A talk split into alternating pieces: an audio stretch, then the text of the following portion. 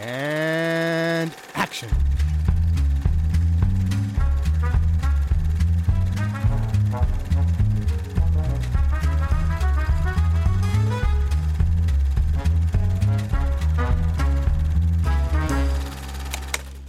I don't indulge in uh, camera tricks. I photograph it as simply as possible, but as elegantly as possible. You should, in my opinion, you know, when you do a picture, certainly, certainly a, a, a serious picture, you should not see where the cut was. It should all flow. What's up? Herzlich willkommen zu Directed by Billy Wilder. Ich bin der Joe und wie immer ist dabei der Luke. Hallo? Und auch der Ted. Hallo? Das war erstaunlich, erstaunlich gleichklingend. es, äh, eine, eine saubere Luke-Impression. Nein, wir sind nicht die gleiche Person. Luke, der sich selber impersoniert. Wir sind. Ihr seid beide einfach nur Figments of my imagination, eigentlich durch Selbstgespräche. Ich verstell die Stimme ein wenig. Ach, du bist einfach talentiert. Ja, das, das so nennt man mich. Äh, wir sind in Episode 9 dieser Reihe und reden damit über Billy Wilders neunten Film Ace in the Hole oder auf Deutsch auch Reporter des Satans. Jo. Ich habe jetzt erst das Double Entendre des Originaltitels gecheckt und hasse den deutschen Titel dadurch umso mehr. Yeah, genau. Kann man machen, Also, also, äh, aber es hat viel von italienischem Exploitation, würde ich sagen. So. ja, Es ist so ein bisschen Satans Brut äh, bis aufs Blut ausgepeitscht, so, oder wie sie hießen. Gibt es da irgendwie einen Titel, äh, den italienischen Exploitation-Film, der diesen deutschen Titel hat? mhm, Und- bestimmt, ja. Oh, das ist definitiv, Also- fühlt sich ähnlich an. Ähnliche, ähnliche Vibe. Ja. So, ne, das ist fühlt sich wie italienischer Exploitation-Film. Cover ist irgendein Typ mit Pressehut und Trenchcoat, der mit einer Kamera irgendwie eine halbnackte Frau äh, Ja. beobachtet oder so. Das, Genau. Das, das, das, that's the vibe. Soundtrack ist weirder Synth-Kram. Hell yeah. Wie sich das gehört. Aber nein, äh, di- dieser Film ist deutlich anders. Hier spielen äh, nämlich mit Kirk Douglas, äh, Jan Sterling, Robert Arthur, Porter Hall und viele mehr. Und es handelt von einem äh, Reporter des Satans. Das wird sich jetzt durchziehen. Genau, einem Reporter, der äh, in einer kleinen Nachrichtenagentur, in einem, äh, na, wie sagt man, einem Zeitungsverlag äh, ankommt in Albuquerque, New Mexico, wo er quasi gestrandet ist, nachdem er bei den ganzen, wie er auch von sich selber erzählt, bei den ganzen großen Nachrichten, äh, Zeitungsverlagen, Zeitungsredaktionen in den Großstädten, wo alle hinwollen, nachdem er da überall rausgeflogen ist, weil er ein Arschloch ist, wenn wir es mal genau, diplomatisch formulieren.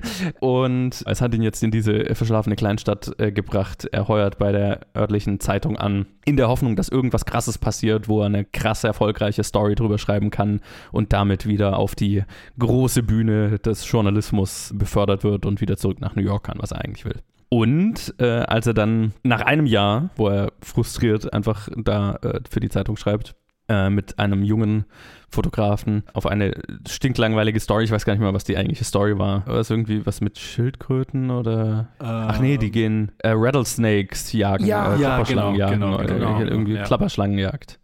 Genau, also dahin geschickt wird, mitten ins Nirgendwo, um, um diese Story zu covern, erfährt, erfahren sie an so einer Raststätte von einem Typ, der in einem in einer Höhle eingeschlossen ist. Und unser Reporter des Satans äh, wittert seine Chance, ähm, steigt alleine erstmal in diese Höhle hinab, um diesen Typ zu finden, findet den und macht da ganz schnell eine Story draus. Schreibt quasi den ersten Bericht, boah, Typ in Höhle eingeschlossen, wird er überleben, bam, bam, bam, bam, bam.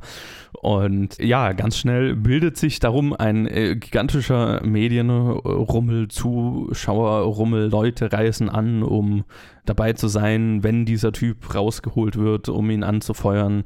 Der lokale Sheriff ist involviert und korrupt as fuck, denn äh, es stellt sich irgendwann raus, ja, sie könnten den jetzt dann einfach rausholen, indem sie halt, die müssen halt die Höhle stabilisieren damit, damit sie zu ihm kommen, ohne dass die einstürzt. Das könnten die aber tun, ne? Hat da so ein paar Arbeiter halt an der Hand, die das, die das machen könnten.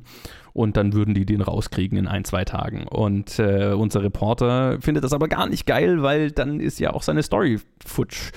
Und deswegen äh, überredet er den Sheriff, den Korrupten, dass es doch viel geiler wäre, auch für seine Wiederwahl, für seine Wahlkampagne. Sheriffs in den USA werden gewählt, ähm, wenn er hier einen äh, Medienzirkus noch eine Woche aufrechterhalten könnte. Und dadurch bringen sie den äh, Arbeiter, also den, den, den Chef von den Arbeitern dazu, dass sie nicht durch die Höhle reingehen, sondern dass sie von oben in den Berg reinbohren, um sich zu ihm durchzubohren, was eine Woche mindestens dauern wird. Und äh, der Medienrummel vergrößert sich dadurch noch umso mehr. Tausende, zehntausend Leute kommen, es bildet sich ein Karneval vor dem, vor dem Ding und äh, natürlich geht es darum, wie dieser Typ halt, dieser Reporter mit dem Leben dieses Typen spielt, das alles inszeniert, um groß rauszukommen, was dann auch, ne, klopfen auch die großen Nachrichtenagenturen bei ihm an, aber letztlich geht das natürlich alles vor die Hunde, als der Typ dann kurz bevor er gerettet werden kann, stirbt. Und er selber auch erstochen wird von der Frau des Verstorbenen, die, jetzt auch sowieso abhauen wollte, aber die er überzeugt hat, da zu bleiben. Und es ist alles ganz furchtbar. Und dann äh, wird er dafür bestraft, was er gemacht hat. Und das ist die deprimierte, die deprimierende Geschichte von Ace in Tower. Hm. Äh, Yes. Luke, ich fange mal mit dir an. Wie, ich äh, gehe davon aus, niemand von uns hatte den bisher gesehen, Nee. weil ich auf jeden Fall nicht. Dir schüttelt den Kopf. Luke, wie ging es dir mit dem Film? Mm, er- Sehr, er, er, ähm, ich meine, sehr gut im Sinne von, er hat mich sehr stark gepackt. Natürlich ist es kein lustiges Thema. Und ich würde sagen, so ab, letztendlich ab der zweiten Interaktion zwischen äh, dem Reporter des Satans und dem äh, Verschütteten war für mich klar, was für ein unglaublich unangenehmer Film das werden wird. Und äh, der hat es, also die letzten Szenen waren für mich kaum auszuhalten. War wirklich so, dass ich, dass ich manchmal gedacht habe, boah, hey, es ist, wenn ich nicht, wenn ich den nicht für den Podcast gucken würde, wäre ich mir unsicher, ob ich mich jetzt nicht absichtlich ablenken würde sonst, weil ich es gerade nicht aus, also irgendwie kurz einfach mal so ein paar Minuten skippen oder, oder ein paar Sekunden skippen oder einfach irgendwie, ich, ich kann es gerade nicht. So, ja. Aber es ist natürlich ein, ein Kompliment an den Film in meinen Augen, weil er es erreicht hat, was er wollte, definitiv. so, ähm, so, so fies wie möglich gegen Boulevardpresse zu schießen und das quasi auch ohne Bandagen und äh, das ist ja so aktuell wie nie. oder was heißt wie nie? Immer. Es ist quasi seit Boulevardpresse existiert, äh, dauerhaft aktuell und äh, wird sich auch nie ändern, weil das Fass ist es auf. Ich fand's super witzig, es aus dieser Perspektive zu sehen, diese, diese Geschichte, weil die Inspiration dafür, die ja im echten Leben, also hier passiert ist, hast du ja schon, schon ein bisschen angesprochen, äh, habe ich vor einiger, einiger Zeit auf YouTube ein, einstündigen, ein einstündiges Video drüber gesehen. Äh, Internet Historian, der de definitiv Sachen auch manchmal nicht, nicht ganz, auch, auch, äh, auch sich nicht unbedingt mit Ruhm bekleckert hat manchmal, aber definitiv trotzdem entertaining Videos macht, äh, hat ein einstündiges Video diesem, diesem Mann gewidmet, der da verschüttet wurde im IRL. Und das war schon so eine erschreckende Geschichte irgendwie. Und das ist jetzt quasi einfach nochmal eine Steigerung davon. Damals gab es wenigstens niemanden, der absichtlich das Ganze herausgezögert, hinausgezögert hat. Natürlich gab es super viele Schaulustige und so, aber es ist, das ist natürlich nochmal eine, einen draufgesetzt für den Film und das finde ich auch sehr passend. Ich habe Kirk La- Douglas tatsächlich nur in Paths of Glory vorher gesehen. Sonst habe ich, ich habe nicht mal Spartacus gesehen. Also ich bin wirklich komplett, eigentlich unbefleckt, was Kirk Douglas angeht. Deswegen, ne, ich kenne ihn quasi nur in dieser absolut ehrenhaften stirbt quasi für seine Männerrolle und jetzt äh, ist es, es ist quasi das absolute Gegenteil. Und ich dachte mir, was für eine unglaubliche Range dieser Kerl hat. Ähm, gleichzeitig habe ich es ihm auch gruselig, sehr gruselig äh, stark abgekauft, wie er die Frau äh, geschlagen hat. Das war wirklich so, ich dachte, uh, das ist einfach, Ja, ähm, it was war, the 50s. It was the fucking 50s. Äh, ja, ich meine, das würde ich nicht nur auf die 50s beziehen. Das ist einfach ein, Nee, ja, gruseliger Mann ja, in dem ja, ja. Moment gewesen. Das war einfach so, wo ich dachte, ja, mhm, seine schauspielerische Fähigkeit ist definitiv entweder sehr hoch oder er ist ein gewalttätiger Mensch. Das war wirklich in dem Moment so, huh, der, der war wirklich intens, der ganze Film. So, ich habe sehr viel Ja, geredet. dazu gibt es auch noch eine Story. Können wir nachher drüber reden. Oh, Ted. oh, oh, oh. Wir haben den zusammen geguckt. Wir haben den zusammen geguckt. ich weiß den, ungefähr, wie es dir ging, aber erzähl das doch nochmal. ich hatte den Joe in Berlin besucht. Da hatten wir uns noch entschieden, den Film zusammenzuschauen. Und ich hatte eine extrem gute Zeit. Also ich, also, beziehungsweise wir beide, also wir haben beide oft laut gelacht, wir haben gegaspt, wir waren, wir haben gewoot an vielen, vielen Stellen. Wir, war, wir, war, wir waren große Fans von, von vielen Reveals und vielen Momenten aus diesem Film. Und es war, also es war ein sehr guter Film, den zu zweit anzuschauen. Ich liebe den Billy Wilder Cinematic Universe of, of Turning on Matchsticks mit allem, Yes. was so da ist. Fucking Oh, ja. Schreibmaschine, hell yeah. Das war so der erste Lacher. Das war so nice. Yes. Ah, bester, bester Running Gag, whatever, äh, jemals. Viel besser Absolut. als Hitchcocks äh, Cameos, finde ich persönlich. Das sind die Billy Wilder Cameos. Fucking Matchsticks Matchstick. auf kreative Art und Weise an- Ähm, ja, Ja. ich hatte eine, ich hatte, ich hab, ich fand den Film wirklich, wirklich klasse. Ich muss, äh, ich bin auf eine, auf eine ähnliche Weise mit Kirk Douglas äh, vertraut wie Luke. Also ich habe, Mhm. wir haben Path of Glory gesehen. Ich habe, glaube ich, so hier und da Ausschnitte aus Spartacus gesehen, hier und da Ausschnitte aus anderen Mhm. Filmen, aber ich kenne ihn von irgendwo anders. Was ich aber sagen muss, mir fällt, also mich würde es stark überraschen, wenn eine Filmrolle kommt, wo Kirk Douglas mir besser gefällt als in seiner Rolle als Satan-Journalist. Ja. Also ich war stark beeindruckt von ihm. Und zwar einfach auch nicht mal nicht mal die Tiefe, die er geht, also nicht mal so äh, auch die Schwärze seines Charakters, sondern einfach Mhm. dieser Balanceakt zwischen den Charme, den er am Anfang zeigt, den man auch an, an vielen, bei vielen anderen Leading Men zu der Zeit auch gesehen hätte, irgendwie Cary Grant oder sonst. Also so die, diese, diese ersten Mhm. zehn Minuten, die hätte fast so jeder, jeder Frontman aus diesen 40ern, 50ern spielen können. Das war halt wirklich Mhm. so, okay, swarmy, charming, Womanizer, Ladies Man, richtig selbstbewusst. Und dann wir aber halt diese, dieses Selbstbewusstsein halt so langsam so in ein in das wahre Mhm. Licht gerückt wird, so im Laufe des Filmes fand ich sehr stark und sehr beeindruckend. Und dann finde ich so diesen ganzen Setup, den man ja auch aus vielen, vielen Filmen kennt, wo dann diese Last-Minute-Remorse da ist, wo er auf einmal righteous ist und auf einmal hat irgendwie, fühlt er sich, als ob er den, die morale Überlegenheit hat gegenüber der Frau von Mhm. dem Typen, weil sie ihn verlassen will und er, er will sich, also er wird sauer auf sie, obwohl er der Typ ist, der ihn umgebracht hat, im Prinzip. Ja, ja.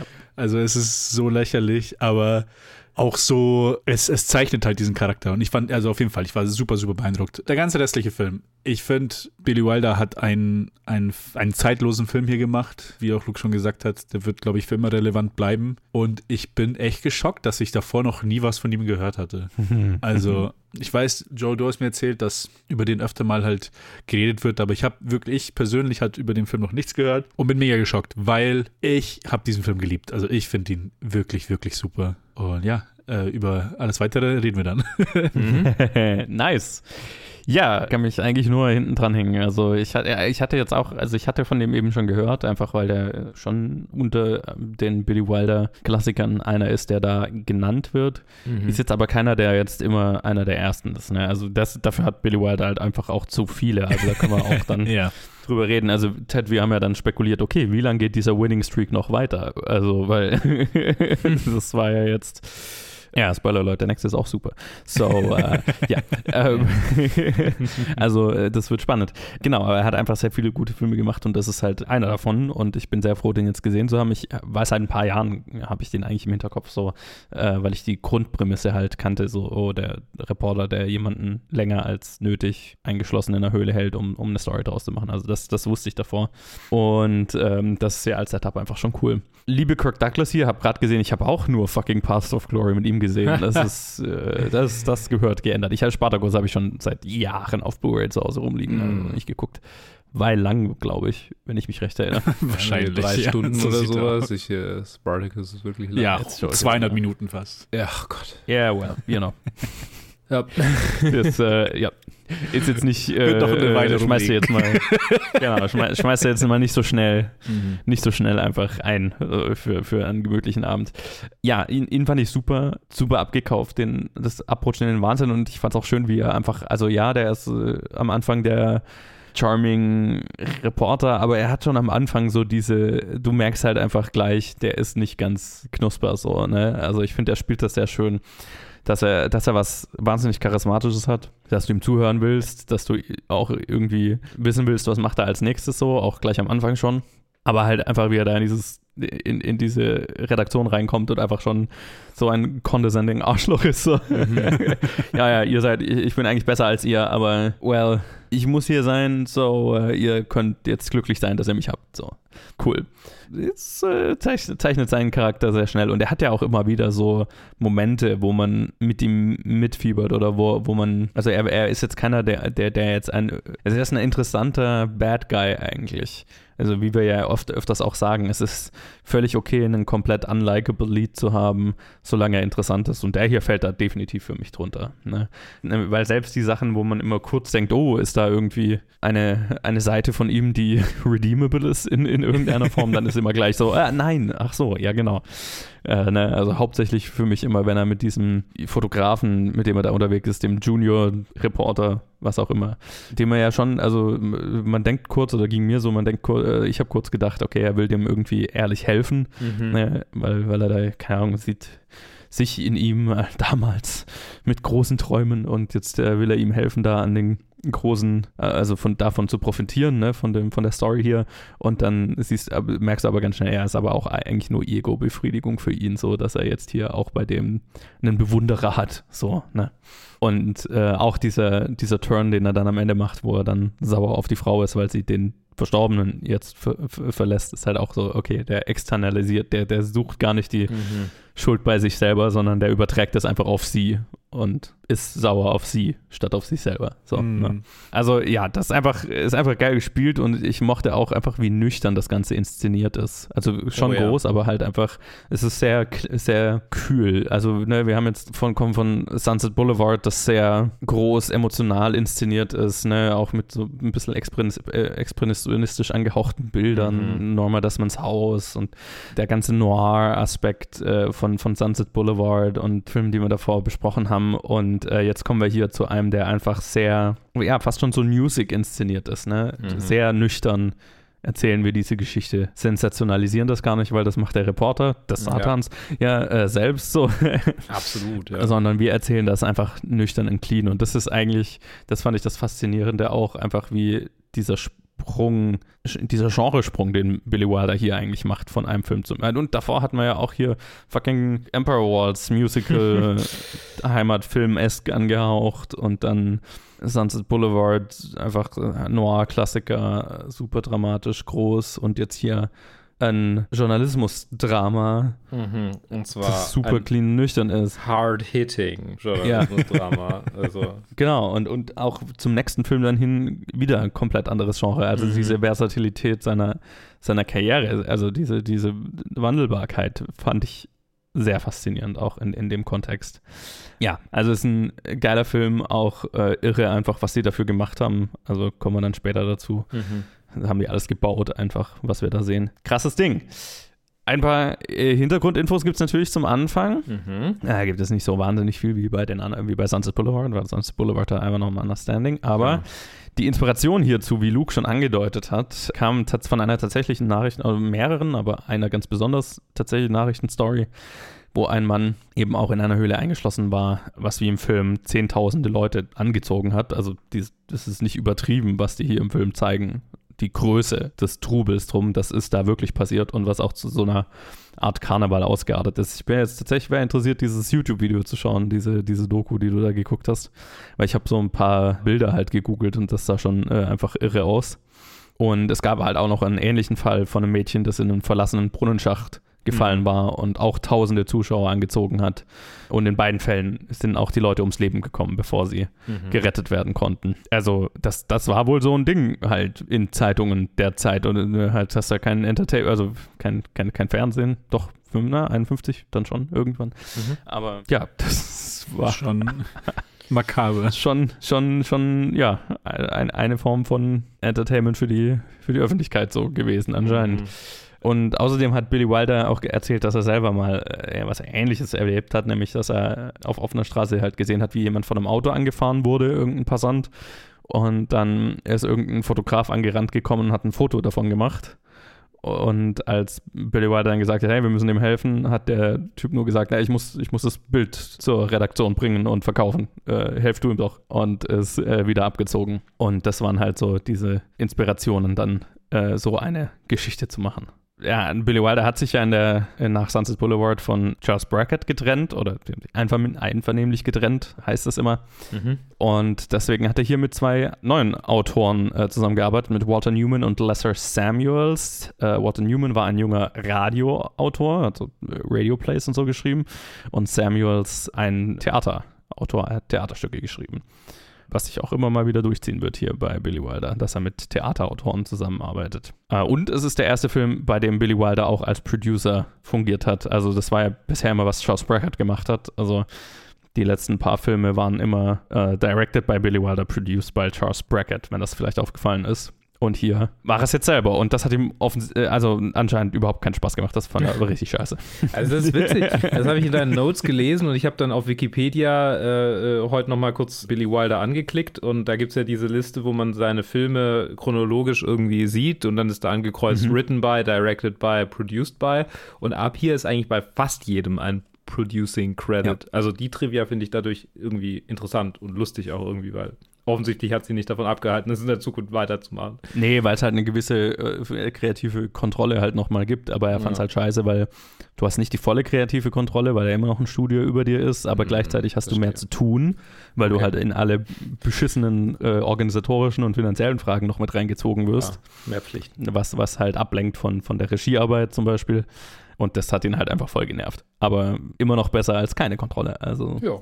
Denke ich auch. Genau. Und ich würde mal sagen, so viel zu den Einstiegs-Background-Hintergrundinfos. Äh, ich fange an mit meiner klassischen Frage: Gibt es Szenen, Momente, Aspekte an diesem Film, womit ihr in die Diskussion einsteigen wollt? Jetzt kann ich mich tatsächlich nicht entscheiden. Ich so, Sachen. Ich so, was ist jetzt das Beste? Okay, was war dein erster, was war dein erster Impuls? Mein erster Impuls war einfach eine kleine Entscheidung, die er da gemacht hat, die für mich sehr viel Komik mit reingebracht hat. Und ich, da haben wir auch oft gechuckelt und oft gelacht. War einfach diese allererste Familie, zu der wir immer wieder mhm. zurückgekehrt sind. über, ja. über die Zeit des Filmes. Ich bin einfach nicht auf, also die Komik hat mich komplett abgeholt. Also mhm. da bin ich nicht drauf klargekommen. Einfach dieser, diese unscheinbare Familie, die halt einfach vorbeigefahren ist, die so gesagt haben, ja, okay, wir campen jetzt so lange wie, komme was wolle. Solange das hier dauert, sind wir hier. Was Spannenderes passiert nicht in unserem Leben jetzt. Ja, genau. So also wirklich so. Ja, genau. Also so ein bisschen, auch ein bisschen die Banalität des Bösen, finde ich. Also natürlich nicht des bösen ja. Bösen, aber schon, ne, irgendwie. Aber der ja. Masse halt so, ne? Der, die Masse, ja. Das ist so der Otto normal, die. Ja, total. Ja, das ist total. wahnsinnig lustig, ja. Die sind wirklich witzig. So ja, aber das ist dieses, genau, diese Banalität einfach, weil dieser, dieser Switch von, oh fuck, das ist eine Tragödie zu also fast, fast immediately zu, okay, wir machen uns ja wir, wir tun es hier gut, wir machen, wir machen unseren Spaß hier und machen halt dann überall mit bei, keine Ahnung, Süßigkeiten und Karneval und keine Ahnung, wir, kommen, ja. wir kehren immer wieder zu ihnen zurück und man sieht so, wie leer ihr Interesse ist. Mhm. Und das überträgt sich halt dann auf die gesamte Masse, weil wir sehen halt, wie die allerersten schon waren und wie halt alle anderen eigentlich nochmal so eine, so eine schlimmere Version von denen sind im Prinzip. Und obwohl es halt auch leicht gehalten ist, wenn ich jetzt sage, ja, es ist, es ist komisch, komisch geschrieben, komisch inszeniert, hat es trotzdem so ein, es hat genauso so einen Punch wie die ganzen restlichen Entscheidungen, die er in dem Film macht, auch wenn es halt so ein kleiner Aspekt ist. Und es ist ein Galgenhumor auf jeden Fall. Irgendwie. Ja, total. Naja, und es impliziert ja auch einfach die, den Rest der Gesellschaft so, ne? Mhm. also die breite mhm. Masse, weil die sind sein Publikum. Ne? Die sind das Publikum, das liest das kauft, was er zu verkaufen hat, mit, diese, mit dieser Sensationsgeilheit, äh, mit dem Sensationsjournalismus, den er betreibt. Ne? Und die repräsentieren halt einfach so die durchschnittsamerikanische Familie, die halt, ja, die das kauft, die, die mhm. dafür sorgt, dass jemand, der so sowas macht, wie der, wie der Typ in, äh, wie Kirk Douglas, das Charakter in diesem Film, wie der dafür belohnt wird, ne? Ja, ja. Und die sind nicht böse, die sind nicht, äh, was weiß ich, blutdürstig, ja, wir wollen jetzt sehen, stirbt, verreckt er da jetzt so, sondern die sind halt einfach nur interessiert an Drama und Excitement in ihrem Leben, weil, weil das halt das Spannendste ist, was, was ihnen so passiert und weil sie da das Gefühl haben, Teil von was Größerem zu sein und ne, all, all diese, diese Bedürfnisse bedient das irgendwie bei denen und gleichzeitig haben sie halt einfach keinen Blick dafür, dass das in irgendeiner Weise shady sein könnte oder dass das dass der ganze Rummel darum eklig da ist. denkt Also, nicht drüber nach, was, ja, was das über sie aussagt, so, ne, dass sie da Ja. jetzt drauf einsteigen. Die steigen drauf ein, weil alle drauf einsteigen. Mhm. Und dann wollen sie aber auch äh, ne, so ihren Platz da drin sehen, indem sie halt immer sagen, wir waren aber die Ersten. Wir, wir, wir sind hier, Oh ja. bevor der Karneval da waren, wir waren hier als erstes. Darauf wollte ich auch raus, dass das, also das finde ich auch so eine bezeichnende Szene irgendwie, dass sie da so drauf bestehen in diesem Moment, aber eben, ne, dass, dass es so, dass da gar kein Verständnis dafür ist, was das eigentlich bedeutet irgendwie oder was das über sie aussagt. Einfach nur so ein, oh boy. So wie jemand, Ja. der mit der Bildzeitung redet und sagt, ja, ich war der Erste und ich habe hier alle Bilder und oh, hier, bitte veröffentlicht auf jeden Fall, dass ich der Erste war. Und so, Ja. no. Ja, aber das ist halt auch so, so, so sind so ticken Menschen halt Mhm. einfach, glaube ich. Also Ja. so jeder ist irgendwie auf der Suche nach seinen 15 Minutes of Fame. Ja. Und wie wir in einem unserer Stücke bei der wilden Bühne sagen, selbst Dieter Bohlen hat es schon mal gesagt, aber bei dir reicht es nicht für einen Recall. Und das ist definitiv, trifft es auf diese, auf diese Menschen einerseits zu und andererseits, es ist Billy Wilder irgendwie diese Lightheartedness trotzdem reinzubringen. Und ich meine, habt ihr jetzt einen Film, in dem es nicht irgendwelche lighthearted Charaktere gaben, die, obwohl er super krass und fies sein kann, trotzdem noch irgendwie was Witziges reinbringen? Ich glaube, es ist immer, oder? Also, Äh, Ich habe das Gefühl, das Düsterste, was wir bisher besprochen haben, ist Five Graves to Cairo, oder? und selbst, Und- ey, ich meine, Five Graves to Cairo, Opernsingender General halt, ne? ne? Ah, ja, ja, ja, ja. Der, So, äh, mein Lieblingsteil des Films war es schon. Nee, das ist halt, glaube ich, einfach seine Sensibilität, habe ich das Gefühl. Ne? Das ist halt Mhm. einfach die, die Kombination. Und ich kaum einer, also ich glaube, so viel weit würde ich mich aus dem Fenster lehnen, kaum einer schafft es, Leichtigkeit mit tiefster, tiefster Ernsthaftigkeit so zu verbinden wie Billy Wilder. ja. Also das zieht sich durch, ob das jetzt dann was ist, was schwerer ist wie Five Graves to Cairo, wo das aber dann trotzdem nicht rausfällt, dieser General, Mhm. oder was leichteres wie auch jetzt was der nächste Film ist, der mit einem düsteren Thema sehr leicht umgeht und es nicht es sich nicht falsch anfühlt, den Spagat einfach schafft. Ah. Und äh, das ist das ist das sehr beeindruckende. Mhm. Und auch hier, also ne, alles was mit Kirk Douglas zu tun hat, ist super bierernst. Da geht's also das ein, ein, ein nüchternes, kaltes Journalismusdrama, das den Finger auf die Presse zeigt, also ne, auf, auf, auf Pressemissbrauch, auf wie auch immer zeigt und gleichzeitig aber halt auch die, die Zuschauer impliziert in dem ganzen Ding und trotzdem eine Leichtigkeit hat, immer wieder, die auflockert, die gut tut, ohne dabei den Blick für, ohne das zu verwässern, was der Mhm. Film eigentlich machen will. Das ist nicht leicht. Definitiv, ja. Das, äh, das ist wirklich ein krasses Spagat, das er da macht, ja. Ja, stimmt. Ich hab's, ich hab's mir echt, also äh, du hast echt recht, ich hab gar nicht so wirklich dran gedacht, dass halt die Szenen mit Kirk Douglas halt alle straightforward sind. Die ganze Komik kommt von außerhalb, von äh, also circumstantial oder halt wirklich, wenn er einfach gar nicht gar nicht gezeigt wird. Und für ihn ist es halt wirklich Mhm. so eine so eine Besessenheit, der Triumph und dann der große Fall, weil er es einfach zu weit getrieben hat. Und zum einen schafft er den Spagat, aber ohne den Spagat wäre es halt auch ein sehr düsterer Film. Also Mhm. ein extrem Yes. düsterer Film. Den ich wahrscheinlich immer noch lieben würde, weil es auch immer noch für mich äh, spektakulär ist, was er da gemacht hat. Aber allein die Tatsache, dass er halt diesen Spagat macht, mit dass er halt diese Komik ein bisschen reinbringt, damit halt der Punch zwar da ist, aber man ihn halt auch irgendwie auch ein bisschen besser verträgt über, über die Laufzeit des Filmes, Ja. wo halt dann am Ende halt wirklich dann für die Verhältnisse und für die Zeit auch für ihn, für ihn das Mögliche, das Ende so, so dark wie möglich halt auch gehalten wurde. Ja, Ich meine, das ist, ist, ein, es für mich ist es so eine, so eine rhythmische Frage. Also es ist überhaupt kein Problem, einen Film einfach nur dark zu machen und das funktioniert Mhm. auch und gibt auch genug, die, die richtig gut sind, was das angeht und ich lieb. Was aber bei sowas hier das so gut macht, ist der Rhythmus, der dadurch entsteht, ne? Dass du Düsternis immer wieder unterbrechen kannst durch einen Aufatmer. Ja. Und dann bist du, glaube ich, als Zuschauer auch empfänglicher für mehr Düsternis. Das stimmt, ja. ja, für, für, für mehr Ernsthaftigkeit. Ne? Wenn du immer mal zwischendurch dich einmal schütteln kannst, sozusagen, und einmal Huh, äh, äh, ja, Luft ja, holen aber es ist aber genau so, genau wie du es beschreibst, so ist es halt auch gewesen, als wir es uns angeschaut haben. Also wir, Mhm. der reiht da Szenen ineinander, wo der eine halt in mit einer Beatmungs, also mit einer Maske von Asche halt zugehauen wird, weil wir sehen ihn gerade am Sterben und der Mhm. Doktor sagt, oh fuck, der hat eine Lungenentzündung, der hat nicht mehr bald und dann Cut to jetzt zwei Dollar pro Eintritt, 5000 Menschen sind da, ist die größte Gaudi, die du je gesehen hast und so, oh, das reißt einen schon ein bisschen raus Ja. Aber bietet dann halt auch irgendwie, gibt dann halt auch einem die Zeit, das zu verkraften, was man gerade eben gesehen hat und dann halt auch dann da wieder zurückzugehen, weil man weiß, es geht aus unausweichlich raus. Also ich wusste nichts vom Film davor, du hast ja gemeint, du wusstest, dass es um, um, um die Thematik, aber es war klar, dieser Mann wird draufgehen. Also Mhm. Hast du zu, zu keinem Punkt gedacht, die holen ihn vielleicht raus? Weil ich war mir nicht sicher. Also ich, wo der dann gestorben ist, war so, okay, ja, das macht, macht Sinn und so, aber ich über den Film, ich, ich war jetzt nicht so, dass, dass ich gesagt, dass ich die ganze Zeit das Gefühl hatte, okay, der verreckt auf jeden Fall. Ich, ich schon. Also ich dachte schon, also der wird es nicht schaffen. Außer die, die machen irgendwie so ein, so ein Ende von, wo Kirk Douglas halt am Ende, also was ich erwartet hatte, war irgendwas in die Richtung von, der findet jetzt auf einmal seine Moral, jetzt wo er während, dass er sterben wird, und dann rennt er rein und versucht irgendwie alleine das zu machen oder wie auch immer so das voranzutreiben Mhm. und dann geht er auch mit drauf.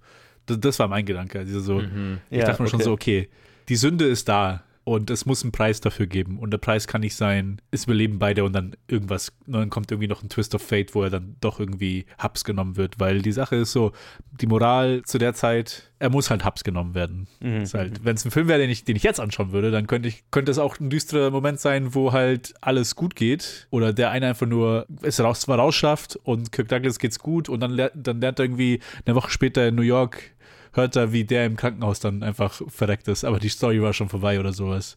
Aber so ein Ending kriegst du halt dann zu der Zeit nicht. Vor allem auch das Böse, was halt Billy Wilder hier zeigt. Also halt auch die, die, Banal, die Banalität des Bösen. Einfach, dass Leute einfach nur halt auf, beziehungsweise einfach nicht mal, nicht mal böse, sondern einfach, es geht halt um Gier. Es geht darum, Ja. ich habe meins und alles andere scheiße ich drauf. Und äh, auf, alle, auf Kosten aller anderen will ich äh, wieder die Pyramide hochsteigen. Und genau das zeigt er. Und halt ohne, ohne die Kosten, also die Kosten müssen halt dann auch wirklich da sein. So habe ich zumindest gelesen. Und ja, am Ende war halt auch, auch sehr tragisch dann gestorben. Also die haben, der, der, der hat schon, der hat schon sehr gezogen dann. Und auch so, auch so kurz vor knapp, so, ah, okay, so zwei Stunden Ja. vor, vor Rettung oder sowas. Das, das, das ist halt auch nochmal sowas. Äh, diese, da wird es ja dann schon auch zum Thriller am Ende, kurzzeitig. Mhm. Und oh, ja, der hat einfach einen starken Punch. Ich habe ich hab so ein bisschen drüber nachgedacht. Casablanca hat es ja auch, und ich glaube, es gibt viele, also der ist ja auch dramatisch, aber hat immer wieder diese Comedy-Aspekte irgendwie, ist irgendwie so was, was mir eingefallen ist. Also auch so, ich glaube, es ist mir eingefallen, weil es auch so eine, die, die, diese normale Familie, diese Deutschen, die dann da sitzen und nicht gut Englisch sprechen und äh, immer wieder so viel Lacher sorgen dadurch. Und ja, es, es, ist, es ist eine super coole Methode. Actionfilme machen das ja auch. Also Nonstop-Action funktioniert ja auch nicht, wenn du nicht irgendwie zwischendurch zumindest mal kurze Verschnaufpausen hast. Ja, selbst die größten Actionfilme haben ihre One-Liner. Also, Ja, Naja, und ich meine, also so eine, eine Form von Rhythmus ist, braucht jeder Film, ne? Ja. Also wir alle haben, glaube ich, schon mal einen Film gesehen, bei dem das nicht der Fall ist und wo man einfach entweder total ermüdet rausgeht oder hinterher das Gefühl hat, Boah, ja. was war, ne, wenn man so das Gefühl hat, okay, das lief jetzt einfach alles so vorbei oder das war alles ein One-Note oder so, ist meistens ein Indiz dafür, dass, der, dass, der, dass so ein bisschen Rhythmus gefehlt hat, Abwechslung gefehlt hat, das braucht es immer. Ich glaube einfach nur, Billy Wilder ist diese sehr unique Art von Misch, also wie er Rhythmus schafft in sehr düsteren Filmen. Ne, mit Humor, der in, in vielen anderen Händen einfach rausfallen könnte komplett. Also weil diese, diese Family könnte ja auch einfach so ein slapsticky, ne, die Oh könnte ja. ätzend sein. Oder Absolut. einfach wie so ein Fremdkörper wirken. Und das ist so ein schmaler Grad, so dass die, weil der Comment, der Film hat ja einen Dialog, ne? Also der Film spricht mit sich selber und mit dir als Zuschauer. Und so diese Family gegenzuschneiden mit irgendwie der Typ verreckt da gerade drin, ist ja eine Aussage. Und Ja. die ist nicht unterwandert durch die Art, wie die Family inszeniert ist und wie sie gespielt ist. Ne? Die, die wirkt normal genug, obwohl sie lustig ist, diese Familie. Und das ist, das ist die Kunst daran, glaube ich. Und das ist sehr feinfühlig, das ist sehr gekonnt einfach. Und das würde ich nicht jedem Filmemacher zutrauen, das so sauber hinzukriegen. Also so ohne die Aussage zu verwässern, ohne dass es wirkt wie ein Fremdkörper und so weiter. ja, stimme ich dazu. Ich glaube, ähm, es ist eine Mischung aus irgendwie einem, einem Sinn dafür, glaube ich, wann das gut einzusetzen ist und auch einfach dem. Es ist letztendlich einfach so witzig und überzeugend, weil es so stimmig ist, weil es so realistisch ist, weil man denkt, ja, okay, ich kenne diese Leute, ich kenne Leute, die einfach das machen würden. Absolut. Yes. So, denen ich das absolut zutrauen würde. Und die werden dann auch, die wurden jetzt auch einfach so überzeugend dargestellt, dass ich das Gefühl hatte, ja klar, ich, ich sehe es. Ich sehe es total. Und das ist natürlich auch eine Schauspielerfrage, aber gleichzeitig. Ne? Ja, einfach gutes Casting auch. Einfach Gutes von, Casting Von dem Typ und, und- und der Frau. und das Gespür einfach, sich das zu trauen. Und ne, das ist, weil ich glaube, ganz viele, nicht nur ganz viele würden das nicht, würden das vielleicht nicht gut machen oder, oder ganz viele würden vor allem davor zurückschrecken, das zu machen. So und sich da selbst zu vertrauen und zu sagen, nee, das, das gehört hier dazu. Das ist schon, schon cool. Ich habe eine Hintergrundinfo, die ich interessant finde und äh, die uns gleich zum nächsten Punkt rüberbringen könnte. Ja. Nämlich äh, war ja zu, der- zu der Zeit, 51, der Hays Code aktiv. Oh ja. auch der Production Code genannt, heftige Zensur in, in der amerikanischen Filmbranche.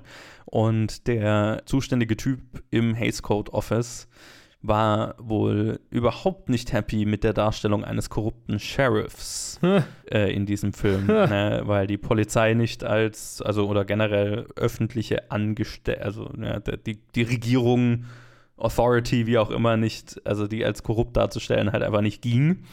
So, und äh, deswegen bestand er auf deutlichen Dialog, in dem unmissverständlich klar gemacht wird, dass der Sheriff nicht ungestraft davon kommt.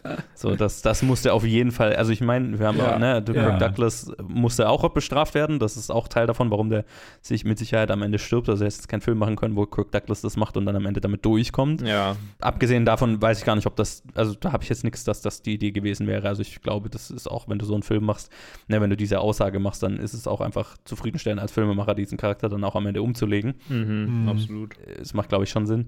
Aber auch der Sheriff durfte nicht ungeschoren davonkommen und da würde ich doch gleich überleiten, ähm, wie, wie ihr äh, diese Interaktion fandet und diese langsame Korruption der gesamten Gegend sozusagen, weil das fand ich auch super faszinierend. Ne? Mit der Frau, den Familienangehörigen, die da dann auch mitmachen, aber der Vater von dem, der ist immer noch so, ah, ich, eigentlich will ich nur meinen Sohn wieder haben. Der ist eigentlich so der Einzige, der da immer noch so einen moralischen Kompass, äh, weil es halt auch sein Sohn ist, ne, einfach Mhm. hat. Aber alle anderen lassen sich da halt mit reinziehen und der Sheriff natürlich ganz, ganz voran, vorne mit dran. Ja. Ich glaube, das erste, den ersten Gedanken, den ich dazu hatte, war, dass es sich anfühlt wie so ein Spionagefilm am Anfang. So, und zwar so aus Sicht des Spions, der ist irgendwie, Mhm. oder so ein bisschen Guerillakämpfer oder halt jemand, der irgendwo hingeht, um eine Gegend zu unterwandern und Einfluss zu streuen. So eine, eine Korruption der Gegend. Äh, ähm, also ne, er hat eine Agenda und du Satanische Korruption. eine, also erst, ne, äh, äh, absolut. Äh, ne. Ich habe den, den Punkt verpasst, an dem ich einen Joke über Satanisten hätte machen können. Ähm, aber er ist ja satanisch, er ist ja nicht satanistisch. Äh, egal. Korrekt. Ähm, ja, und, und insofern finde ich, ne, wir haben, wir haben die, die Perspektive des Antagonisten in diesem Film, aus der wir den Film erleben.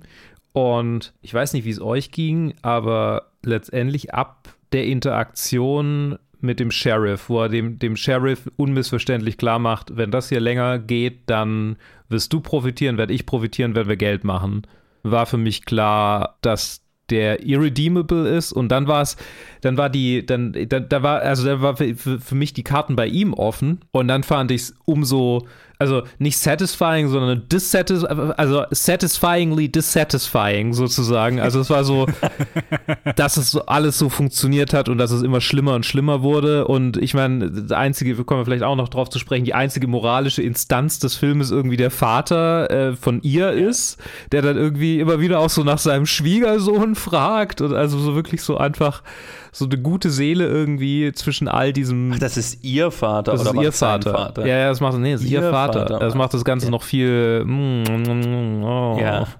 Eieiei. ja, der sich quasi einfach nur ein Happy End für seine Tochter und seinen Schwiegersohn wünscht. Das ist Ja, wirklich, ja, ja, genau. das ist grauen. Der eigentlich nur grauenvoll. immer mal den, sich, die- sich diesen Rummel anguckt und einfach nur, du siehst halt, also das waren fast die herzzerreißendsten Momente, fand ich, wenn, Absolut. wenn der da einfach sieht, wie da 500.000 Leute irgendwie, da ein ganzer Karneval und er einfach, aber was ist denn mit meinem Sohn und äh, mit meinem Schwiegersohn dann? oh, ja. Das und das ganze rough. Ende. Oder, oh, Ja. Oh, mm. oh, genau, und dann sind sie alle weg und er steht einfach er da. steht einfach da Also, und das ist wirklich so. Boah. Ja. Ja, aber so ist es. Ja.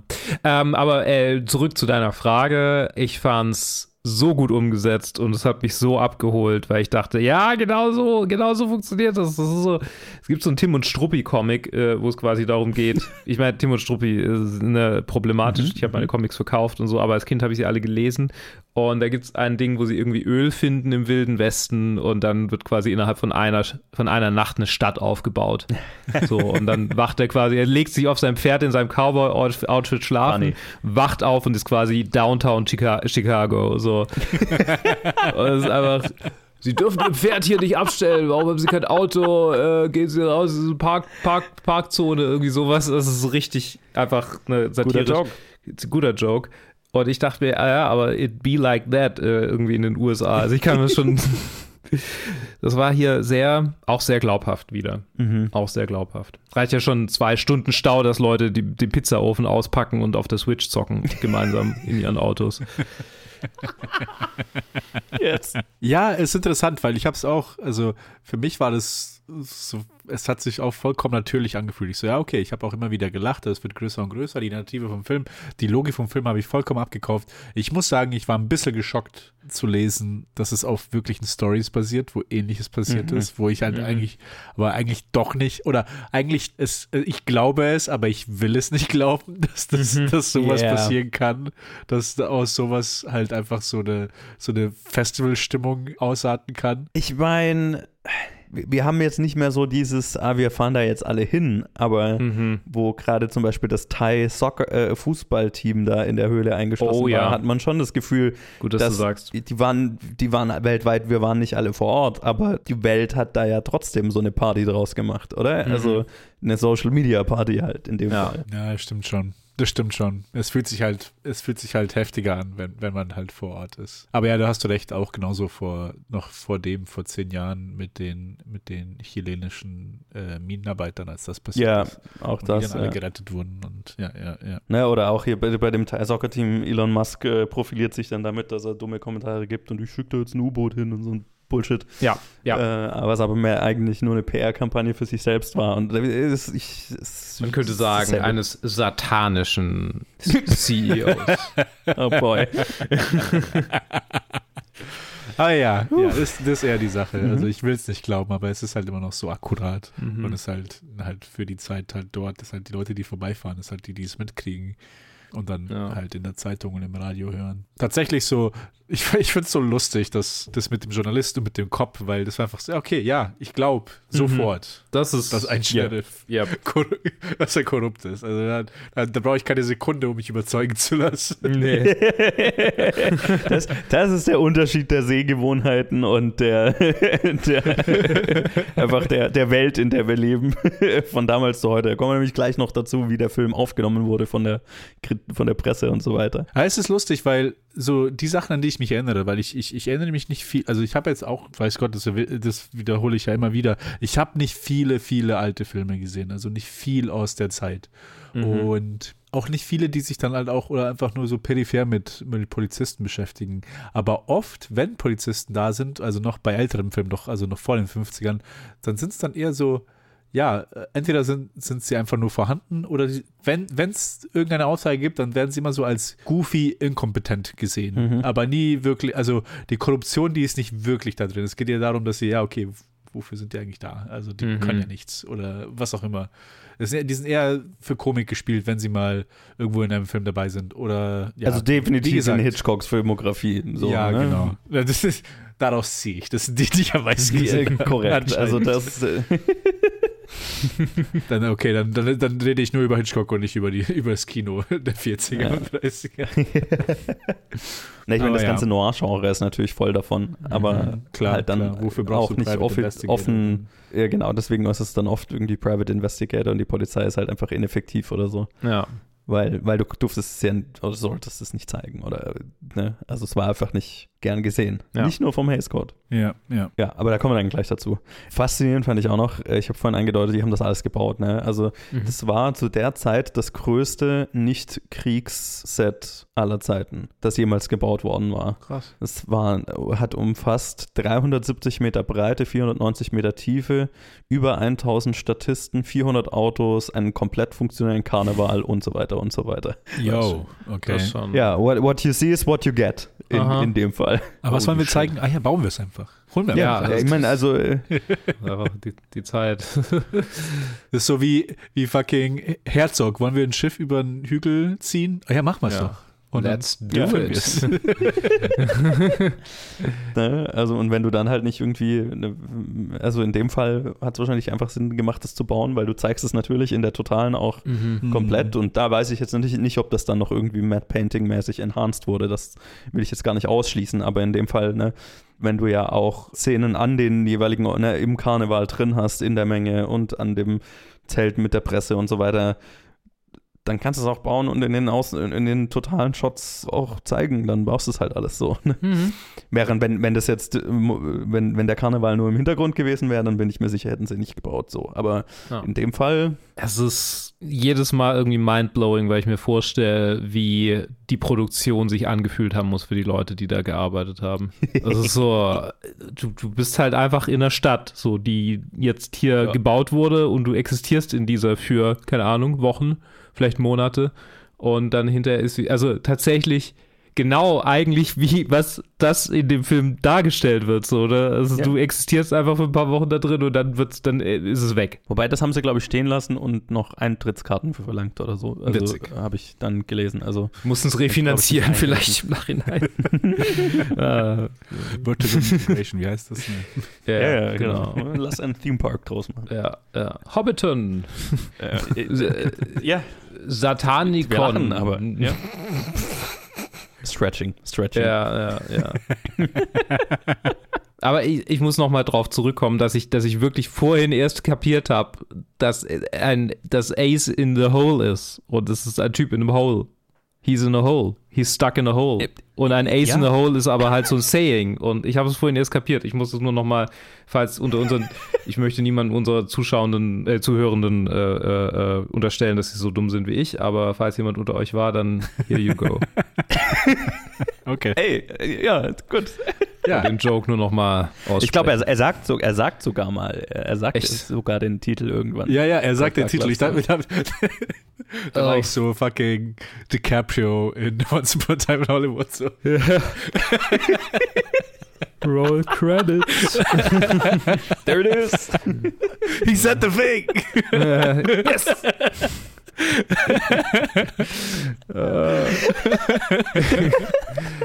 well, Und Luke so, aha, äh, okay. Zwei Tage später. wach, wach um 4 Uhr morgens auf. Oh no. Schweißgebadet so. Ace, saying. er ist im Loch. There it is. There it is. Rosebud. It's all connected. Dann fällt er tot um. Mhm. So, äh, ich habe gerade gesagt äh, vorhin, äh, nicht nur beim Haze Code war das nicht so äh, gern gesehen, dass da ein Sheriff korrupt war. Ah. Der Film selber kam äh, sowohl bei den Kritikern als auch beim Publikum nicht besonders gut an und war ein ziemlicher Flop tatsächlich. Wow. Und die Kritiker haben sich hauptsächlich daran gestört, an der, in fetten Anführungszeichen, unrealistischen Darstellung eines korrupten Journalisten und eines korrupten Sheriffs. Also der, ich habe ganz viele alte Kritiken gelesen, wo von einem Angriff auf gute amerikanische Institutionen wie die Presse und die Polizei die Rede ist und so weiter. Dass, dass das einfach, äh, dass es halt, dass das völlig an der Wirklichkeit vorbeigeht und dass das zu weit hergeholt ist und dass das einfach, einfach dumm ist, was der Film da, was Billy Wilder da mit diesem Film versucht. Gezeichnet von der Polizeipräsident und der Zeitungsintendant. Mag vielleicht daran liegen, dass Filmkritiker halt auch Journalisten sind, ich weiß es nicht. Vielleicht gibt es da eine Korrelation. Vielleicht. vielleicht, vielleicht. Oh Gott, das ist, das ist einfach köstlich. Mhm. Und ich meine, da würde ich es auch in die, in die, in die, die Debatte stellen, weil äh, also ne, Journalisten der Zeit fühlten sich angegriffen. Es, es wurde öfters von einem Angriff auf die freie Presse geredet. Und so habe ich den Film nie wahrgenommen. Mhm. Weil ich hatte nie das Gefühl, der Film ist jetzt hier irgendwie oh, frei, Nee, also die, die. Presse ist böse oder die. äh, No, er redet über journalistische Ethik eigentlich. Ja. Ne? Also er redet ja nicht, die macht ja nicht Journalismus schlecht, wir sehen ja auch gute Reporter da drin. Sondern der, der redet über journalistische Ethik und Sensationsjournalismus und das Problem damit, aber nicht über bösen Journalismus generell. Ja, aber den Schluss nicht gehört. Hm.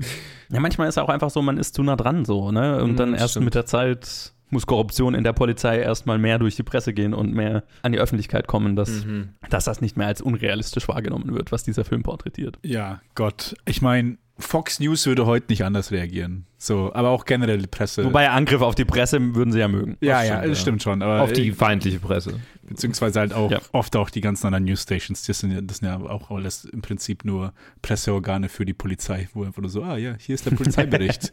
das sagt sie und das zeigen wir einfach als Wahrheit hier. Das ist äh, oft nicht kritisch hinterfragt, ja. Deswegen ist das auch ein zeitloses Thema, weil journalistische Ethik ist immer ein Thema, wo Journalismus gemacht wird.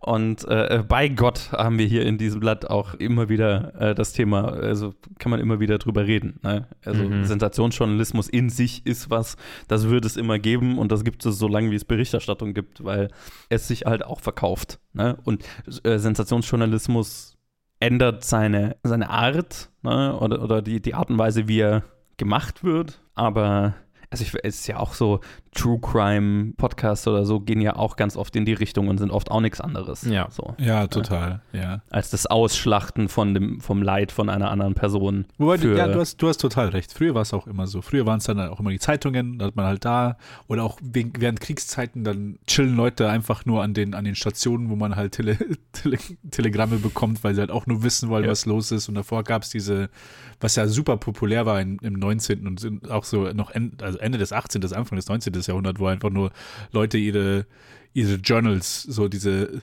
so Reise, Yes. Geschrieben haben und da wo halt einfach so, ach, so sind also die Barbaren im, im Mittleren Osten. Also das ist auch Genau. to totaler Schmarrn einfach. Aber ja, so war es schon immer. Man will wissen, was los ist, weil der Alltag so halt alltäglich ist. Ja. Genau. Man verkauft was Spannendes Neues und auch Angst, ne? Also es ist ja auch einfach, ne? Ja, ja. Ja, jeder hat, hätte Angst davor, irgendwo in einer, im Berg eingeschlossen zu sein. Also da können wir alle mitfühlen und dann bewegt, man möchte was, man möchte dranbleiben, man möchte, ist eine gute Geschichte, ne? Auch generell. Und manche Leute bewegt das zum Helfen, aber Ich meine, andere, andere auch zu, manchmal, manchmal zu Spott. Also ich, vorhin haben wir schon über die Fußballmannschaft geredet, aber man kann auch über das U-Boot. Oder hat es schon jemand von euch erwähnt? Ich habe es überhört. Nee, das hatten wir nicht Das erwähnt. U-Boot zur Titanic. oh, ja, ja, stimmt. das, äh, dann auch, das ist auch so eine Human Interest und alle haben auf Twitter drüber geredet und ich glaube, es gab niemanden, der irgendwie gesagt hätte, oh, also nee, andersrum. Es gab sehr viele, die gesagt haben, boah, sind wir selber schuld. So, Mhm. warum setzen sie sich in so ein U-Boot rein? Halt, ja, okay, cool. Genau, differenzierte Berichterstattung und so. Ja. Ja, die Leute damals fanden das, fanden den Film nicht gut. Mhm. Die Presse fand ihn nicht gut und deswegen hat er ganz schön viel Geld verloren. Er war auch in Anführungszeichen nur für einen Oscar nominiert. Ich meine, zu dem Zeiten Billy Wilders Karriere eher, eher ungewöhnlich, aber das Drehbuch war nominiert, gewonnen hat er natürlich nicht. Mhm. Billy Wilder selber hat aber später gesagt, dass Ace in the Hole wohl womöglich einer seiner absoluten Favoriten seiner, seines eigenen Schaffens sei. Was schön ist. Es ist Nachvollziehbar. nicht wie an, anders als Hitchcock, der bei jedem Film sagt, eigentlich fand ich ihn scheiße. Außer gelegentlich, ich weiß gar nicht mehr. Was war Hitchcocks Favorit? äh, Shadow of a Doubt oder so, ne? ich glaube, Shadow of zustimmen Doubt, könnte. ja, ja, ja. So, Ja, ein guter Einschätzung, Billy. genau. Äh, wie äh, habt ihr ein Fazit zu diesem Film? Ähm, ich. Ted, fang du doch an. Ich habe vorhin angefangen. Ah, ja, also mein Fazit ist, ist, dass ich es tatsächlich jetzt sogar schade finde, dass wir nur, immer nur so auf eine Stunde peilen, weil wir könnten wir haben noch so viele Sachen, wir noch gar nicht geredet haben. Vor Oh ja, ich mein- Ehefrau und da die ganze Dynamik. Also, Fuck. Ja, haben wir gar nicht ja, drüber geredet. es gibt so überhaupt viel nicht drüber geredet. Ja, Fuck. Ja, ja. Okay, ganz kurz, ganz kurz, weil, weil, wir's vorhin, weil ich vorhin äh, gesagt habe, äh, äh, Ach, stimmt, ja. da gibt es eine Story zu, ne, wo du gesagt hast, irgendwie, wo er sie schlägt oder so. Es wirkt so ja. echt. Wo er sie wirkt, hat er sie wohl, also hat er sich so äh, gehen lassen in der Szene und hat sie wirklich gewirkt. Oh. Das ist echt. Und das Oh. hat sie ihm wohl auch nie verziehen. Also er hat dann später gesagt, also er fand das auch ganz furchtbar und hat sich dann bei ihr entschuldigt und so, aber sie hat ihm das, sie hat dann, sie hat ihm das nicht vergeben und äh, Kirk Douglas hat dann auch später gesagt, ja, er kann es verstehen. So. Good for her. Ähm, tut, ihm, tut ihm auch leid und alles, aber Ja. ja, also nur so viel dazu, das wirkte sehr echt. So, äh, Holy shit. Okay. Well. Okay, dann gut zu wissen. Aber ja, nicht um das als, als letzte Sache über sie zu sagen, aber ich fand, äh, Ja. äh, sie ist sehr gut. ich fand generell, ich fand den Charakter sehr, sehr, sehr, sehr stark. Ja. Ähm, äh, super Ah, gespielt super und interessant. halt auch einfach nur super interessant und einfach auch super unapologetisch. Das ist meine, so, so bin ich und das Ja. will ich und das war's. Also diese Einstellung in, in jedem, also in vielen anderen Filmen, wenn das, wenn ein Mann so wäre, dann ist so, ja, okay, das ist unser Protagonist, hier, der Mhm. weiß, was er will Mhm. und Mhm. der, der wird seine Zukunft finden. Und hier ist es halt, ja, direkt halt in einem anderen Licht, weil es halt eine Frau ist, die weg, Ja. weg will aus einer Ehe, wo sie unglücklich ist und zu einem Leben, wo sie halt ihr eigenes Leben leben will. Äh, und halt auch das auch kon konsequent durchzieht, durch alles. Und es halt, es wird halt umso schwerer gemacht, weil halt, na, natürlich, man weiß nicht die Backstory, wer weiß, wie der Ehemann auch wirklich war oder ja, ja, ja. wie gut er sich selber sieht und so, was er da drin redet. Aber auf jeden Fall wird er porträtiert als, als Engel auf Erden. Inszeniert ist er auf jeden Fall, dass er halt mehr einfach so ein langweiliger Typ ist. Ne? Also ich glaube, Ja. das ist, worauf der Film letztlich sich festlegt. Also sie will da raus, weil sie was Interessantes in ihrem Leben will und das ist halt einfach nur so ein langweiliger Dude aus dem Kaff, wo es fünf Dudes gibt und Mhm. den hat sie halt abgekriegt so, ne? Und Ja, ja. Und ja, sie habe ich supported über den ganzen Film. Die Szene war wirklich krank Mhm. am Ende und jetzt, wo ich weiß, dass es echt war, ist sie ja, Das ist noch viel, viel übler. noch viel übler. Aber ja, äh, ich wollte zumindest mal, dass wir, dass wir da ein bisschen drüber reden äh, oder Ja. ein bisschen erwähnt haben, weil ja, Ja, ja. wie gesagt, über den Film kann man noch einiges, über kann man noch einiges sagen, aber viel, ich habe das Gefühl, so jetzt Billy Wilder, vielen von seinen Filmen werden wir nicht gerecht in einer Stunde. Mhm. Das stimmt. das ist ein generelles Problem. Aber äh, bin froh, dass du sie noch angesprochen hast, Ja. äh, Jan Sterling. Äh, sehr, sehr gut in dem Film einfach. Mhm. Äh, und einfach auch, ein, ne, auch das hier, ein Charakter, der moralisch vielschichtig ist. Ja, das die, stimmt. Kein OneNote. Ne, den Wunsch aus dieser Ehe raus, äh, total nachvollziehbar. Aber sie lässt sich halt auch sofort äh, mit in den, ja, aber let's make some money Sumpf mit reinziehen und ist dann.